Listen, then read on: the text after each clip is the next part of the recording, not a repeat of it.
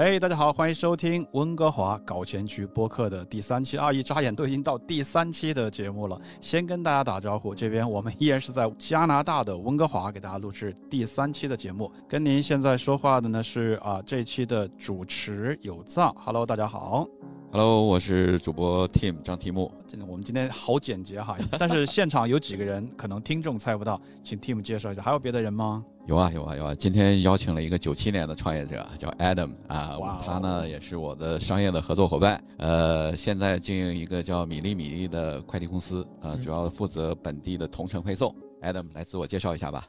嗯，大家好，我是 Adam，九七年还比较年轻，来打个广告，Adam 很帅哦。哎 没有没有，冒昧问一下，你有女朋友了吗？有了有啊，，那那就不要了，那就大家不要考虑了。你来让 Adam 来自我介绍一下你和你这个米粒儿快递的故事吧。嗯嗯，对我们是做本主要现在的主业还是在于本地的温哥华的这个方面的一个派送服务，嗯，做这行也有快三年了吧。对，这个是主要是在就是疫情中期左右开始的。对这个这个行业，其实对我来讲，因为也也算对对口专业吧。我是做我是那个 UBC 毕业的，major 是那个国际国际贸易，呃，然后也是学了就是两两个两个学位，国际贸易和商科。做这个之前嘛，是做金融的，跟商科有关，但是其实对我来讲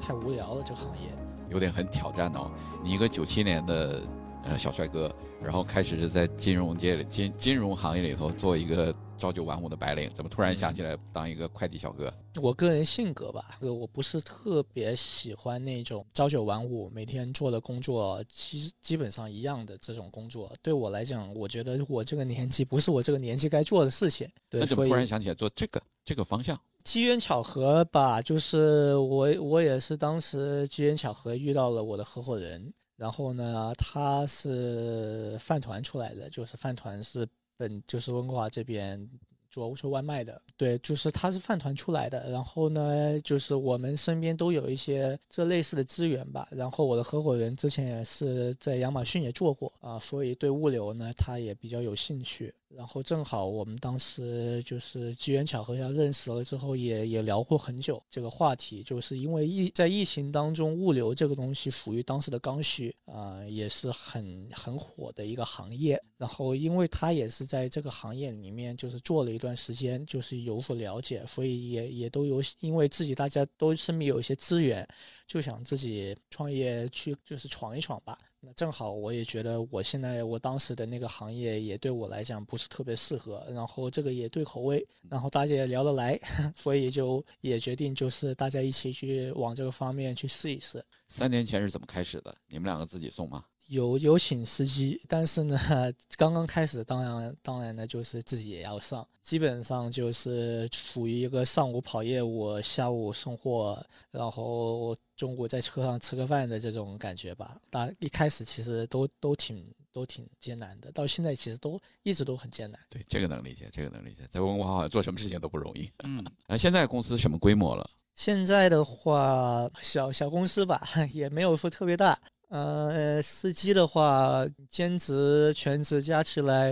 嗯每天每天都有个四五十个、五六十个司机在路上跑着啊、也但也不能算 一个大公司嘛，就是单量差不多要四千单、五千单每天。几千单，几千单是有的。对对，看看看季节吧，这个是个季节性的东西，旺季会多一点，淡季少一点。我有一个问题是起名字相关的，就像我们这个播客，呃，名字其实大概是在二十四个小时之内起出来的，啊、因为想聚焦在呃北美啊，尤其聚焦在加拿大，所以我们就叫加拿大。然后 Tim 跟我讲说，我们可能想更多的聊创业的、投资的，呃，通俗一点讲就叫搞钱的，所以我们叫搞钱局。因为每一次播客呢都是一个局面，大家在一起来聊的聊天的一个局，这是我们的名字。我看你这个名字英文是 M I L I 嘛，啊，Milly。嗯，那中文是米粒，因为因为我们的我我的合伙人他是从饭团出来的嘛，所以就是当时想名字就想了，就是饭团里面出来的叫什么呢？就叫米粒吧，啊，就这么就这么来的。这个其实我我跟 Adam 认识呢，应该是有一段时间了。我大概一年前接触过，我觉得 Adam 他们的同城配送对我们商家来说简直是啊救星一样的存在啊。优点在哪些啊？呃，比如说我们其实因为我们我们我广告时间啊，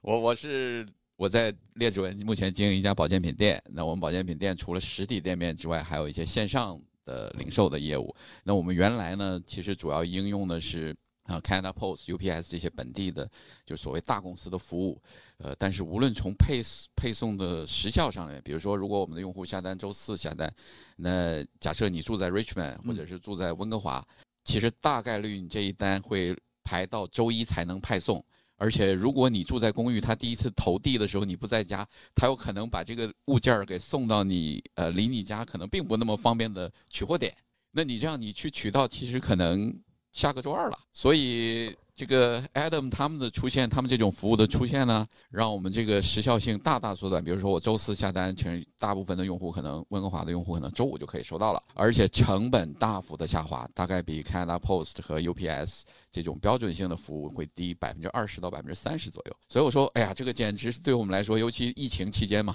我们商户来说，其实走到店里的客户几乎没有。那其实我们所有的这种客户关系以及这种交易关系都要靠 Adam 他们这种服务来维系。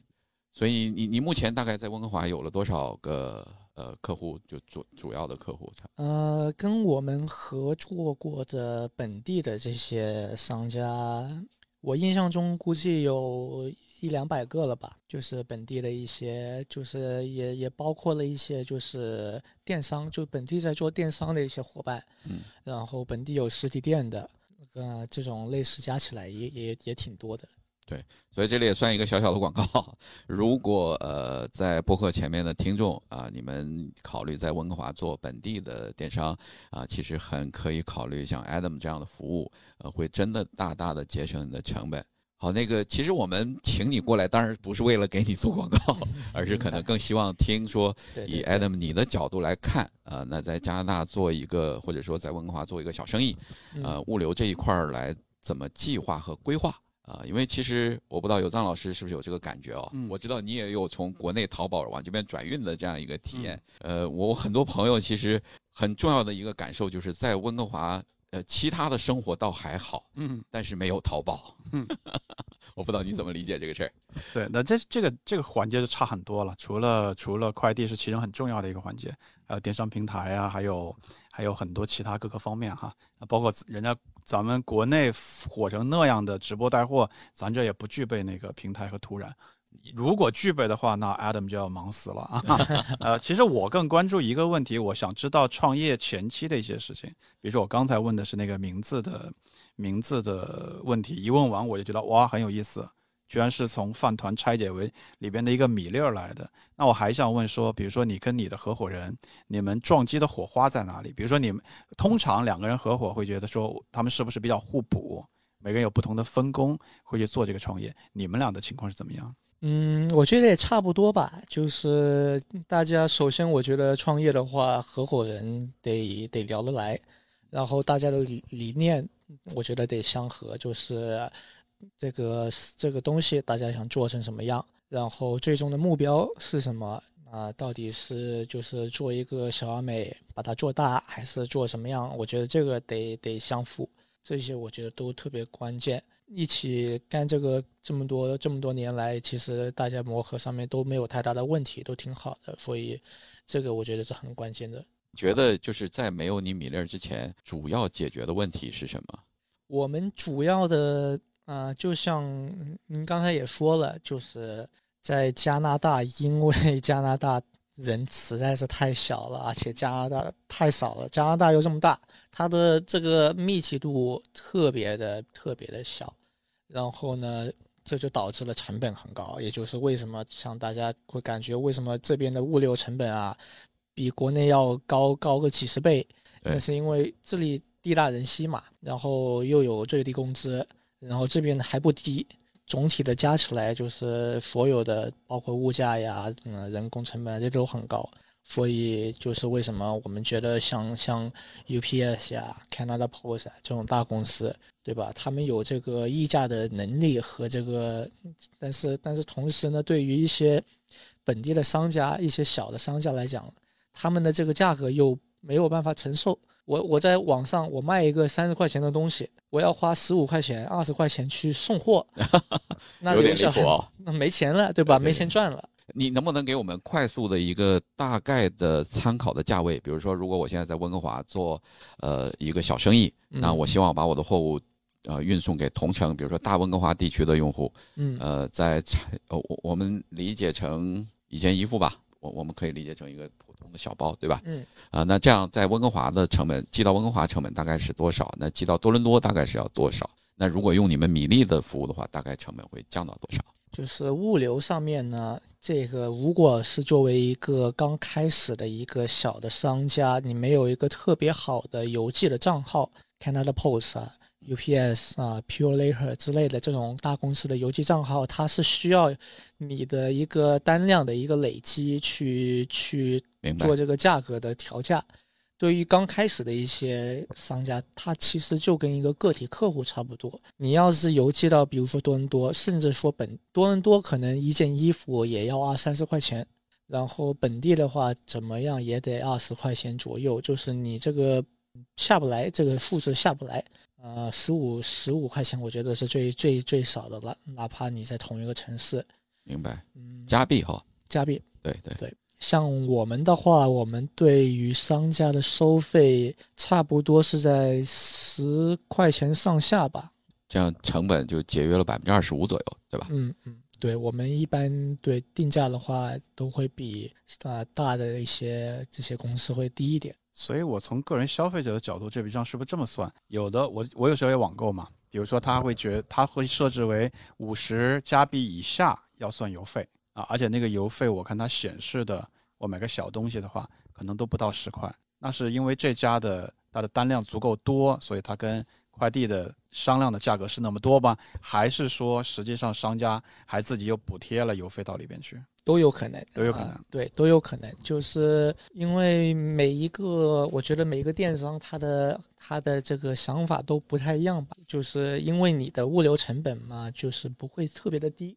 嗯、很多都会愿意，因为客户个体客户他是不太理解为什么我买一件东西这么小的东西，我需要付十几块钱的邮费，对，所以很多商家他会把这个费用包括了在自己的利润啊。那当然呢，也有存在于你大规模的商家呢，对吧？他的邮费自然会就是账号自然更好，对吧？它的成本也更低。呃，那实际上他，比如说我去宠物店线上买东西，他可能就五十就包邮了，或者一百就包邮了。实际上，他邮费还是要给到快递单位的，只不过是他算到利润里面去了，对他去 cover 这个邮费。对，因为现在我觉得很多人的心理购买的这个心理概念是。我宁愿花一百块钱买个东西，我不愿意付十块钱付个邮费。这个从我们商家，因为我们也是在做这个实体店铺和线上的生意，就我们体会更明确一点。用户会用他的习惯的消费行为来评价一个商家的政策。那最简单的，如果现在大家都认为 Amazon 包邮的门槛很低，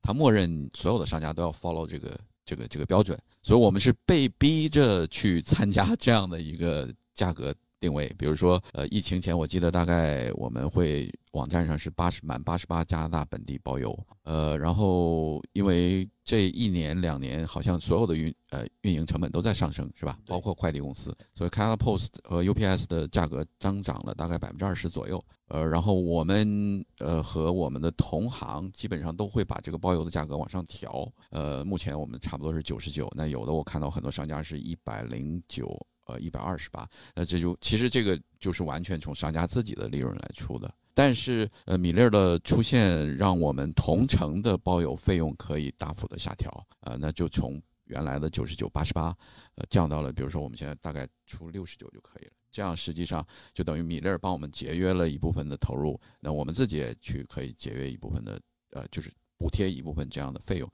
那最后对消费者来说呢，他就在家就可以享受送门上送货上门的服务。我觉得这个是米粒儿这两年对我们来说，或者对我们这个行业来说贡献最大的地方啊，也也面临竞争的问题。会有竞争，当然会有竞争，对这个行业可能都会有竞争。但是在温哥华这个行业不太好做，主要的挑战在哪里呢？成本成本特别的高。像我们不说美国吧，美国它它人多，对吧？呃，成本低，这个就不说了。呃，面对哪怕面对多伦多来讲，我们这边的最低工资会比多伦多要高，油费啊、就是这个油油价比多伦多要高，BC 省的油价比任何一个别的省都要高。呃、没错，所以这这综合起来，就是它他的的成本保险也高，高啊。保险也高，对。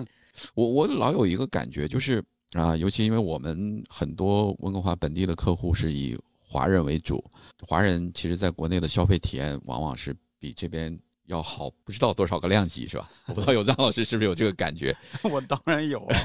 我都不敢说。就回去淘宝购物，十块钱以下的东西都能包邮，就已经不真实了。这种做法，对不对？对有时候我买个一块多或者两块多人民币的螺丝啊，或者一个小的什么物件呀、都它都能做到包邮，我真的就觉得不真实了。当然，我理解是因为它的一个巨大的量级可以做到这个程度，但是反观加拿大来比，什么成本都比较高嘛，对也都是能理解。但是真的，呃，我如果今天播客可能扮演一个消费者的角度，就是消费者真的你不能要求他太多，他真的就是一笔账算得非常清楚。对在一个有那样那样一个的极致的价格在那的时候，他其实比较难带入这边一个高成本的价格，对所以国内是很夸张了。嗯对，而且我尤我觉得尤其国内是快，嗯，而且假设我不在家，对吧？对你楼下有自提柜嗯，呃，快递柜，包括小区收发室，好像现在也都会很好的管理这些，呃，就是应收但是人不在场的这种邮件，包括驿站，对吧？那这边我觉得就体验就比较差。对我觉得挺挺挺挺扭曲的，我的感觉啊，我觉得两边都挺扭曲的。国内我回去每次都还挺愿意网购的，但其实它的快是以两个为基础，第一个是量的巨大海量，第二个是以服务并不需要那么规范，对吧？一个电话或者到楼下喊一嗓子都算嗯啊嗯啊，让你的邻居帮你代接一下也算。但我们这儿呢，就属于过于规范，甚至有些刻板的规范，比如说我们了解的。我就经常开玩笑，我说敲我们家门最快的人永远是快递，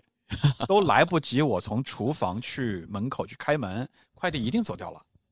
啊，他绝对不会在任何一家门口待超过我说十秒钟都说长了，超不过六秒，他一定会敲完。其实他他那个动作，因为我们家正好装了那个门铃的监视器嘛，每一个快递员他的动作都是敲完了没打算让你开门的，嗯他他就转身一定走的，所以就是一只脚还没踏上你的台阶。所以他那个拍照和那个敲门都是一个例行公事。所以我为什么说用扭曲这个词，就两边都有一点极致的优点和缺点的地方。国内就我说的嘛，不一定需要规范就能把这个事儿做完，但是正好消费者买单也接受这种低价和不规范的同时共存。那咱们这边呢，就是过于规范，甚至刻板，甚至因为这种规范和刻板，导致其实在快递的服务当中。我也特别理解呃快递员，因为他们真的是时间就是 time is money，呃你不可能让他待在那儿五分钟的，不可能的。我我可能一年当中能遇到一两个，摁完了愿意在那等我一下，开门还愿意跟我讲两句话的。当然有的是要签字没办法啊，但有的是不要签字，他还愿意等我两分钟的，我就觉得哇，这个人有点太 nice 了，有点那可能。他当天的任务就不是很艰难。有可能后边都有各种原因的，对不对？所以你要我来说，我觉得两边的感受都是都不完美，但是都有各自的优点和缺点。这个有有藏老师这些话，我估计你的那个司机大哥们如果听到了，会会会非常感谢哦，因为呃我我我知道你们去送呃，尤其是送公寓的时候，有的时候需要在楼下等，对吧？因为这边所有的公寓几乎都是没有 access 的，对吧？几乎都没有 access，对，对都是要打门禁的。所以你们要打呃或者 bus code，或者是要给客户打电话，对吧？对但是现在面临的一个很大的问题就是，大家一般都不接陌生的电话了。对啊，诈骗太多了，现在啊，所以你那你们你们对你们来说这是个挑战呢？巨大的挑战，对，巨大的挑战就是这个一方面对于司机来讲，他要等的时间更多。呃，如果就是一般来讲，你打一个电话，大家是不会接的，你可能打两三个、三四个，把客户逼烦了，他可能就接电话了，然后发现哎，不是诈骗也。你们测算下来，一个司机平均每个小时大概要送多少单？就是一个正常的司机的话，对我们来讲，一个小时十五到二十单，它是属于一个正常的速度。正常的速正常的速度。这么高吗？对啊，小时但是这个这个你你跟国内可不能比，国内国内要的话，国内的快递员他是拉了一车到一个小区里面，对，一车里面几百上千的，他一趟可以完成很多单。对他一天就待在小区里面就发发快递去了。对，这两边有很多差异，我知道。你像国内，我这次回国回了去年年底下半年，回了四十多天，那一个快递员他是可能这一年都是他服务我们这一个或者周边一两个小区的，他是拿一个小摩托车后面装满了对，啊，他一在这一待可能待二十分钟，把所有的件全部清掉，这二十分钟他一下可能就完成了五十个、八十个单都有可能。然后我他现在又，呃，为了提高效率，现在国内就是疯狂的在提高效率，用各种方式提高效率。比如说，他设置一个我们那个小区的传达室是这个接送点，这个太方便了。你其他人就算不在上班，你下班了去传达室拿就好了。对，还有快递柜，对，而它有很好的分配体系，因为我听说这都八卦听来的，那个传达室是拿钱的，因为他每帮你这个接一单，传达室可能提一块一块五毛啊，或者两块人民币啊这样子，所以那传达室其实坐收还不是很难，就很容易挣到一个钱，但大家又接受这种方式，然后我自己发呃收到快递我就去传达室翻，其实每次有时候多的时候，尤其到那购物节的时候，可能三四十个单，我就自己把它翻出来，不规范，还是我说的那点不规范这个服务，但是呢，我们愿意用这种不规低成本去接受这种不规范，这在国内是可行的，在这就基本做不到嘛。是的，是的，这边就更看重服务，对，服务一定要好。但我们的客户有的时候确实也不太适应这边的这个，比如说啊、因为很多呃时候快递员是没有办法联系上客户的，嗯，呃，假设我住在公寓里面，可能当时下单的时候没有留 bus code，所以他就会很找我们来投诉，我们在北美消费者其实最烦的不是收不到，是收到之后贴了个单子在那儿，没错，非常烦嗯。啊！就是要么你就是得再去取一趟啊，要么就是还得看，而且你每次去取，他要看他到底送到哪个 office 了。对对对对对对，而且这边跟国内的那个菜鸟驿站不太一样，菜鸟驿站每一个小卖部都有，就是小啊区里面就是你走两步，但是这边的话，你像贴了个条 UPS 的，你可能要跑几公里、五公里、十公里，啊，开车开十五十五分钟才能到，那你这个跟跟跟你直接去店里面买没区别了。所以就是总结下来，如果你在啊、温哥华开始一个生意，如果你完全希望在线上，呃，给用户提供一个呃价格、服务都非常便捷和可靠的印象，你觉得这个事情难度大吗？难度的话，这个跟你能承担的成本，我觉得是有有有关系的。就是这边说实话，我个人会觉得，你要求的服务越高，你的成本就越大。所以什么样的服务或者是生意更适合在线上积极和主动的去去拓展客户？你们也帮一些快递，呃，帮一些蛋糕店和鲜花店做吗？呃，之前有做过，有做过，但是最近不太不太接类似的就是商家，因为他们的服务要求很高，嗯，也就导致了对于我们来讲，我们很难兼顾，就是在时时效上面和就是质量上面有这样的保证。那么我们更多会劝商家，就是如果是自己开蛋糕店的话，或者鲜花店，最好是自己送上门，因为蛋糕和鲜花都属于非常易易损的东西，而且它单价很高。这种的话，就是我们也没有办法让大家都保证就是最高的质量的服务上面去去做这个事情，所以客户体验在这种这种产品的话，客户体验是最重要的。那么特别像是一些刚开始的一些小店，他想把这个好评打上去的话，最好呢是自己或者自己的员工去跟客户就是送送东西上门之后，跟客户有一些沟通之类的，这个是我们比较建议的。其实我们开始的三百单，就我们线上商城的前三百单，也几乎全是我们自己去送的。对对对，所以我对他们这个行业真的是非常了解。但是我们因为不不专业嘛，所以我们当时送的快的话，大概一小时也差不多，也就是两单三单左右。当然刚开始的单量也不多，啊、所以我们有的时候大概率会花上个就在外面送个四五单，因为你要跑不同的城市。成本特别的高。你说这段让我想起我刚来加拿大第一年，我帮朋友做过一段送货，哇，应该就是你讲的最难送的行业。他做送，他在当然这个还好啊，他是在试营业期间去送冰的甜品，嗯啊，他给我十五个甜品，让我去送，比如说 Surrey 的十五个家庭地址，这个很难，因为你要考虑到最后送的也不要化掉。当然我们会有 cooler 啊，有一部分的东西这样的，但是我们还是希望尽快的把它送到。在这边其实成本高啊，难度啊，真的就是在于啊、这边居住很分散，每一个地址跟每一个地址动辄都是几公里起。啊对而且对人的要求也很高。我如果不住在 Surrey，我对道路不要不懂的话，我还是算很心细的人了。我都把每个地址提前输在我的一个记事本里边，我点一下马上就导航到那个，点一下就马上到导航那个。但我道路不熟悉的话，我还是会比较慢，而且到人家家里边，冰品你说他人在不在，真的很难，对不对？他如果在不在，你怎么 delivery 给他都是很麻烦，所以。我原先刚刚刚出国嘛，那会儿我就觉得啊，在国内来讲，才送十五个啊，小 case 嘛，干嘛让我一下午做一件事儿？那这不很容易吗？送完到十三、十四才觉得，哎呀，我的妈呀，太漫长了。一整天就这么过去了。穿过了素里各种没有人的小路、有人的大路、繁忙的公路、堵车的小路，就是才完成十五个。最后还好说，其实送到后边我都有一点点担心，因为差不多过去四个多。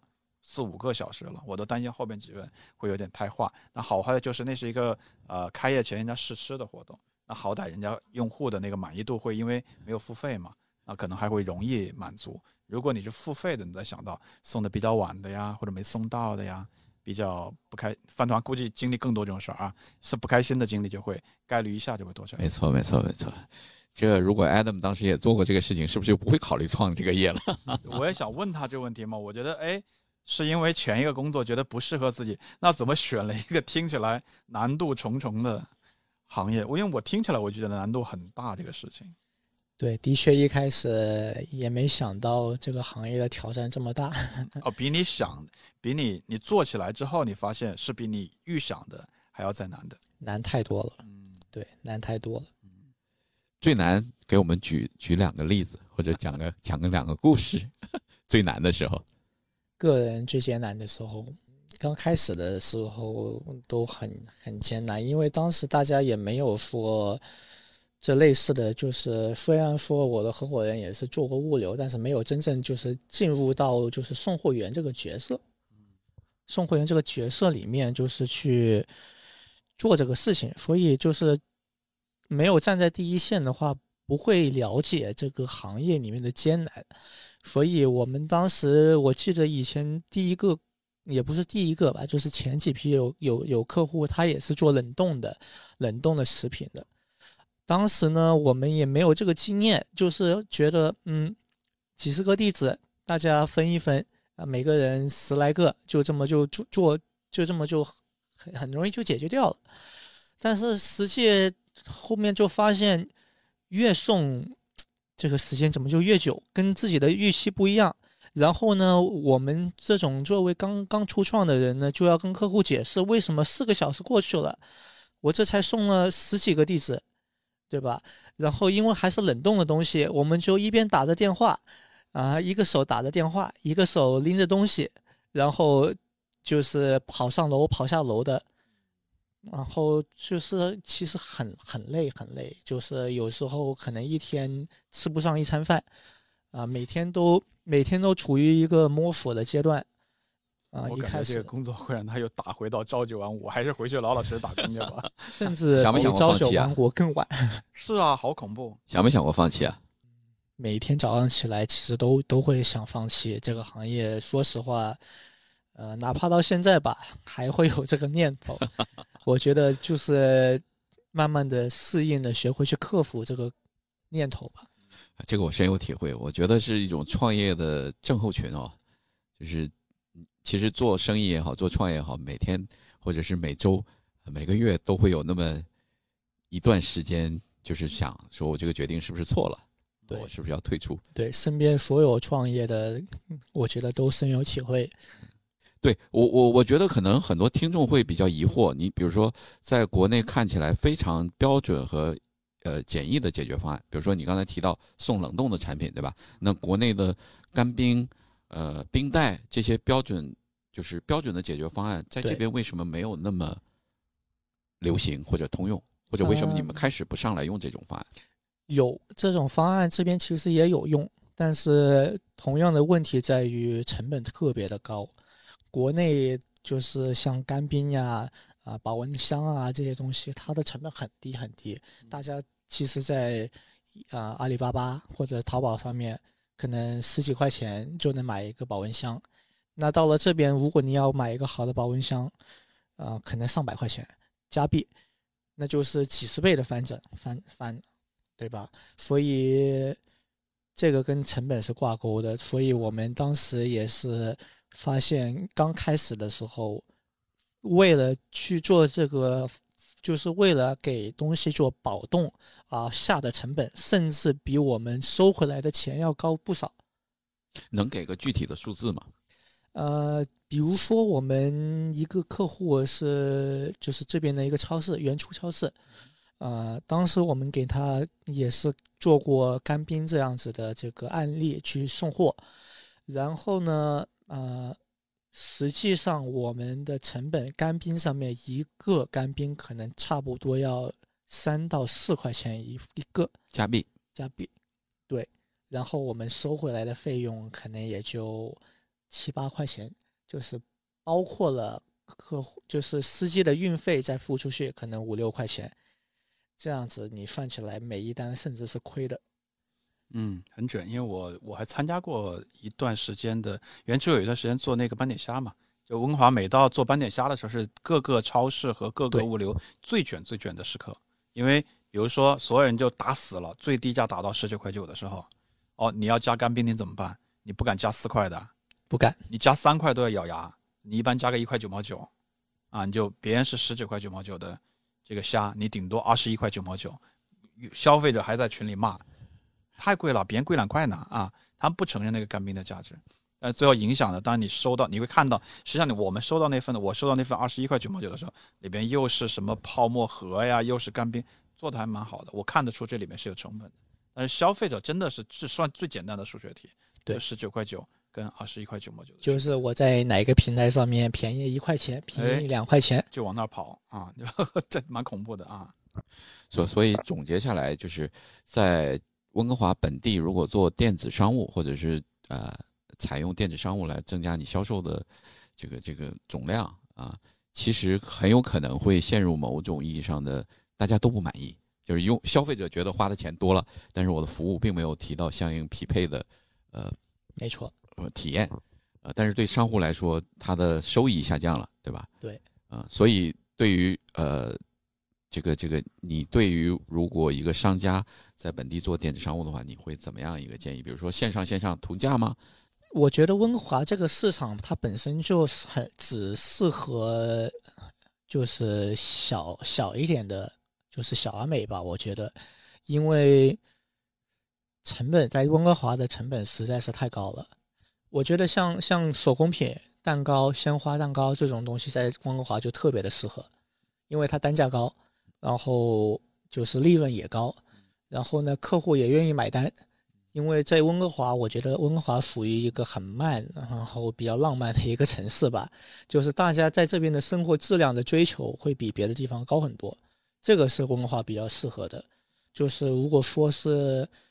呃，想做衣服啊之类的，想做这些别的类型的这种，就是想要把量做起来的这种呢，可能温哥华就不是特别适合。那可能你可以考虑一下网商。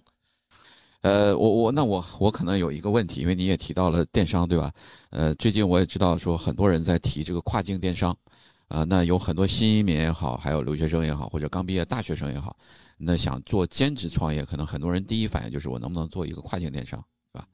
你你对这件事情有没有啊、经验？然后嗯包括能不能给大家一点关于选品啊，包括这个物流的路径啊，包括毛利设计啊这些，给给大家一点建议。对跨境电商，其实我们接触了很多客户，很多都是做跨境电商的这种。呃，最最多的呢，就是这边最最常见的就是亚马逊。呃，亚马逊的话之外，还有比如说易贝，啊，做手工的 Etsy，啊，比如说现在美国已经开了的 TikTok，这种都属于电商，跨境电商啊，还有最新进来的 Tim 啊，这些都属于。然后呢，呃，但是因为电商这个行业它已经进入北美很长时间了，但是因为这边的成本的问题呢，它一直是我个人觉得一个很很卷的东西，但是肯定没有国内卷。所以我觉得个人的话，如果想做电商，它是有一定的难度的。但是呢，但是这个也属于一个每个人都能做的东西，就是它它还是有对于你的选品还是很重要的。像比如说我们接触的做亚马逊的客户，那亚马逊它也其实分两种，一种是叫 FBA，就是亚马逊发货，呃，一种是 FBM，就是自己发货。那如果一开始的话，我个人的话。更多见的很多客户都是做 FBA 的，啊，因为这里面他要做的步骤比 FBM 就是自己发货要少很多，他其实操心的不用那么多。如果你没有那么多时间去管这个事情，或者你想投入的时间更少的话，那这种会，嗯，是可以可以做的。我们我们也接触了很多客户去就是兼职做这个东西，也有客户在上面赚了点钱。但这个是说实话呢，嗯，还是很需要投入，要么是时间上面的投入，要么是金钱上面的投入。你选品这块有什么建议？比如说，如果做 FBA 的话，呃，我需不需要我自己在呃国内那端有供应链上的优势？比如说我自己家的亲戚，或者我家本来就有一个制造的工厂。我觉得是有有帮助的，肯定是有帮助的。因为如果你要做亚马逊的话，这个上面涉及到两个问题，一个是呃价格，因为亚马逊它属于一个价格很公开的一个平台，就是你搜一个品类，其实你同一个品类的东西，如果你比如说你卖一支笔，它有很多个选择，都是一模一样的品类，大家就会跟淘宝一样，大家会看我十块钱能买，那我为什么要花十二块钱买？那这个时候就是属于，就是如果你在国内的这个进货有这个资源，你可以在更低的价格去进到这个东西。你在物流上面，就是你有你有你有这个资源，你可以更便宜的运到这里，对吧？这所有都属属于你的成本。那你在最后的定价上面，你也更有优势。呃，另外一个就是质量，因为很多我们接触过的一些刚开始的一些呃，就是。啊，个人想做这个事情的，他们都不太懂，就是在国内怎么样去选择一个质量又好、价格又低的厂家。质量更好这件事情非常非常重要，对吧？比价格还要重要。对，因为亚马逊它是看评论的，啊，就是如果你的质量不好，你的评论分低的话，那么客户就算你再便宜，客户可能也不会去选择你。特别是就是海外看这个质量和评论，会非常非常的重要，这个上面非常的重要。对，最后来给你点广告的时间。呃，我想知道，就是我知道有藏老师也拍过一个非常受欢迎的那个 YouTube，就是在好像是体验了一天，呃，生鲜公司的司机的生活。啊，对我拍过好几个，我拍过一个跟拍饭团，啊，对，我拍过两次跟拍饭团的。送餐员的，我回国拍过一次，我坐到闪送大哥的摩托后边体验他闪送的，然后我也拍过刚刚 Tim 讲的，呃，做生鲜快快送的本地的一家公司，他们的开个大卡车啊送生鲜的。呃，你你你，我知道你们现在在招人了，就是那假设我是一个新落地的移民啊，那我想先找一份工作，先安定下来。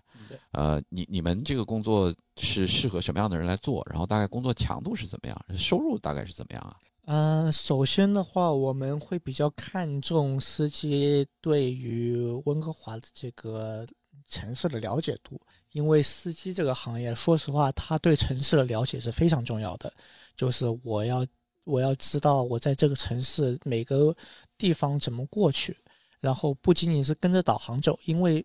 有时候特别到了天黑的时候，导航它只能给你一个大概的区域。